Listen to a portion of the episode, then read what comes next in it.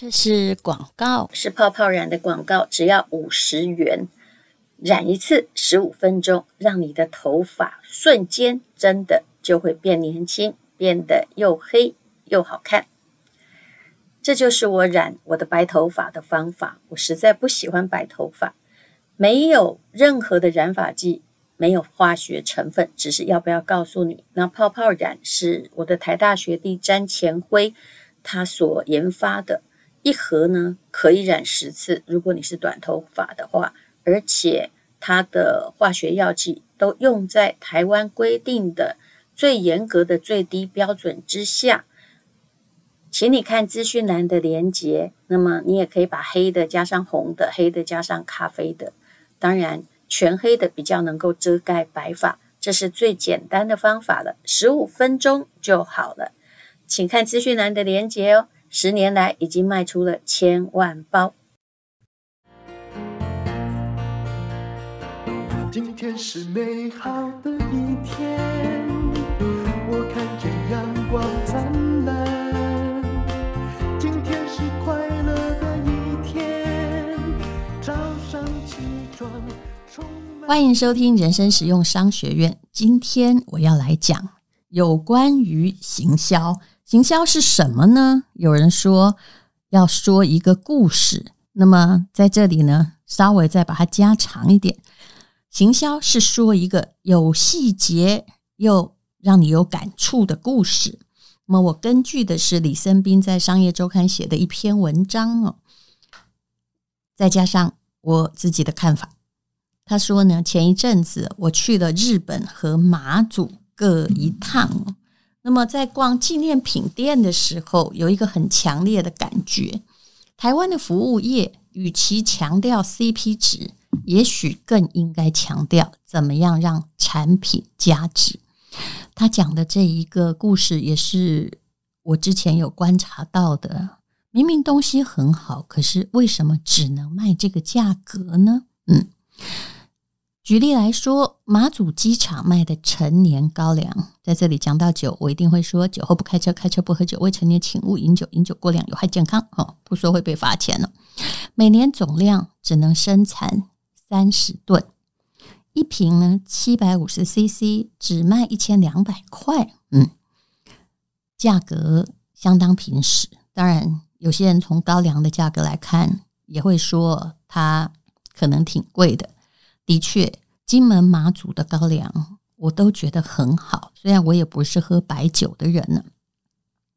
那么，呃，李森斌他举的是日本清井泽的 case 哦，等一下我也会讲一下。我看茅台还有大陆的一些酒的行销，我的确有一些同学他也是做酒出身的。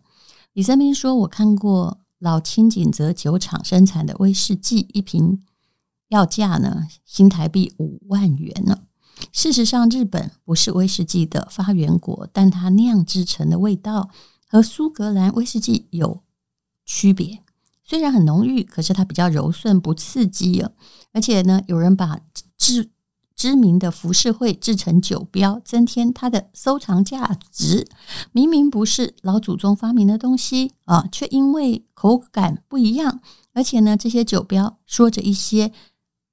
感人的故事，把威士忌融入了日本的历史哦，就变得非常好销。其实他说的五万块啊，是最低的起价。金井泽的酒，大部分的人是买不起，因为它已经变成了拍卖市场的高价品了。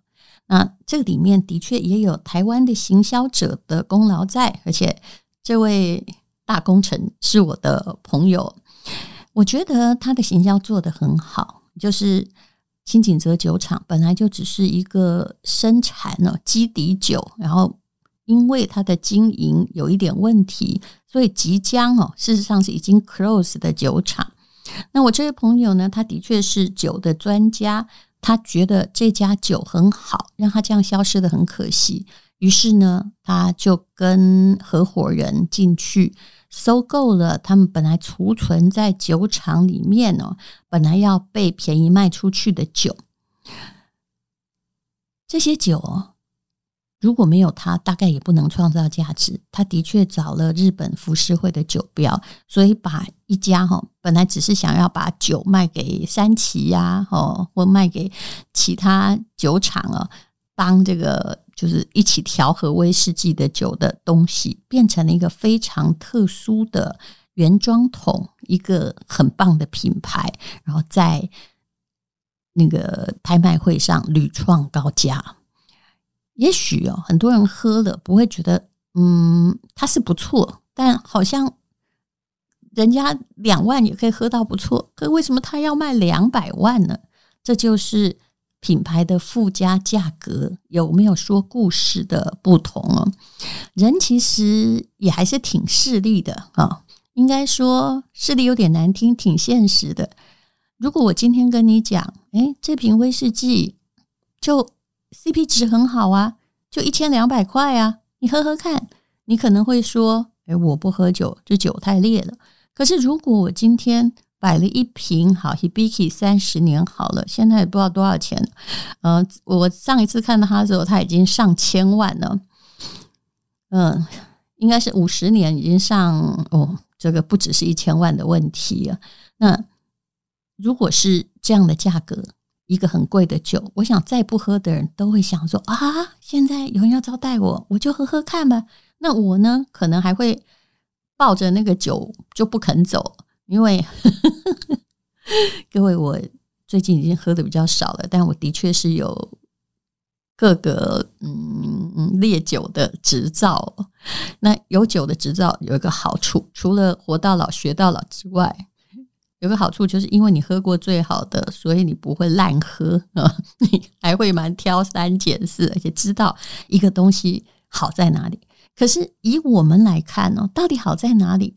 呃，如果一瓶是五千块，还有一瓶是五十万，难道五十万的就一定比五千块的好一百倍吗？当然不是这样算了。尤其是以葡萄酒来说，很可能。一瓶呃一千两百块的红葡萄酒，评分九十分，嗯，如果你很会选的话，哈，那五大酒庄的评分可能九十六分，就差五分嘛，但它可能一瓶就要五万块钱。很多时候啊，就是只有多了一点点评价，只有多了一点点品牌价值，但身价百倍。好，我们回到了这个作者的文章。他说：“马祖的酒，嗯，到底发生了什么事情哦？是不是因为没有好好包装呢？当然也不是哦。他说：“据我的了解，他们的陈高是给军人喝的，因为冬天风很大很冷嘛，喝了这个酒呢，可以驱寒养生。”不过很可惜的是哦，这个行销如果能够加上历史的典故啊，做成了纪念酒款呢，那么售价可能才提高，不会呢一直都以 CP 值在取胜。因为台湾的产品可能太专注于 CP 值了，的确是如此。以大陆的茅台酒而言呢，各位，你如果要问大陆有什么样的股票是名牌，答案就是茅台。无论如何。就是呃，遇到疫情时代不好也要喝，呃，遇到经济繁荣期，呃，更要喝，因为应酬就多了，送礼也要送茅台才有面子。我个人哈，我当然不能说我不喜欢茅台，好的酒还是很好，但是我没有那么喜欢酱香型的酒，所以嗯，我倒觉得可能我的个性也比较像绿林好汉呢。喝金门高粱挺舒服的，嗯，可是呢，喝金门高粱的时候啊，除了某些年份之外啊，大家都在知道，就是说啊，它很好，CP 值很高哦。可是似乎啊，可能当公家机关也不好这样子做行销，就我们老是只想把产品卖在消费者心中认定的价值，要比。消费者想付的低，那么你才会代表这个产品很有竞争力。可是如果只是竞争的话啊，尤其它又是个特殊商品，不是每个人做得出来的，看在 CP 值，把价格放低，那么品牌永远没有办法加值，那你就只能靠这个，等于都是赚一点很微薄的毛利。我们谈到了怎么样把品牌加值，有五个具体的建议，我觉得他说的挺好的哈。这位是康博集团的执行长，第一点叫做。产品品质是一定要好，这是最基本的要求。我也很怕厂商哦，叽叽吹喉绿绿啊，就没有基本的好，却一定要说成那样。有时候我甚至很想说真话，说嗯，不管你这个东西你要强调还有多少功能，可是它真的很难以下咽呐。我是一个会说实话的人了，所以产品的品质恐怕跟味道还有它的效能。有关系，可是回购率这件事就是很现实的。我常常会发现，如果产品本身的品质没有他讲的那么好，那么就不会有人继续买下去。他的我们有电商平台嘛，它的回购率就会一次比一次低。那么这意味着，如果我们今天是一个卖家的话，因为版面可能有限，我就必须放弃那个效率很低的卖家，回购率很低的卖家。往往会看到很多人，他请了很棒的代言人，但是不肯把料放得十足，然后一直在强调品牌。结果呢，呃，第一次，呃，可能卖个几百万；第二次，呃，以前买过的人就，呃。不好也倒修补，就会说哦，其实没那么好哦，就不要再买了。所以产品的品质才是最重要的。第二就是讲到了要说一个有细节，而且呢，大家可以用不只用理性啊，要用感性可以感受的故事，叫做有记忆点的故事。比如说法国红酒说的是什么故事呢？是由年轻的女性柔嫩的脚把葡萄仔细踩烂，帮助它发酵。事实上不是的，大部分都是壮汉在踩哈，而且踩的地方一点都不浪漫，温度非常高啊，万一不小心 可能昏倒在那个红葡萄酒的发酵的温度里面哦。那么日本的抹茶粉，他说的是一定要由这个僧侣啊上山采集的茶叶磨成粉啊。但现在要这样才怪呢。可是最原始的，你要找到那个历史的故事，可以给消费者带来很多美好的想象空间，还有仪式感。台湾很多品牌一开始也蛮聪明的，就开始讲故事了啊。但是故事跟品质一定要连在一起，不然假设一个保养品，他说：“哎呀，它本来是治疗这个烧伤、烫伤也有效，就放在你的脸上，你一点。”抚平皱纹的感觉都没有的话，那么也就没有用。那些卖得下去的昂贵的品牌，的确也都是要有它比别人好一点点就好了哈。价格贵一百倍，不需要好一百倍哦，可能只要好个呃零点五倍，嗯，再加上品牌力，就是可以卖成这样。不然你会不会觉得爱马仕的包太贵了？可是买它的人显然并不是真的很在乎，嗯、几只牛才能够产生一个它合格的牛皮，而是在于这个东西有它的附加价值。你做的跟它一样好，嗯，也只是一个仿品。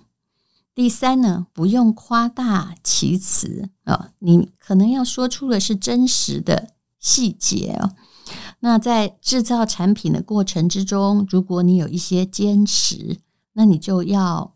对外分享，嗯，就说明别要跟别人说，我做这个我很认真，很认真，很认真。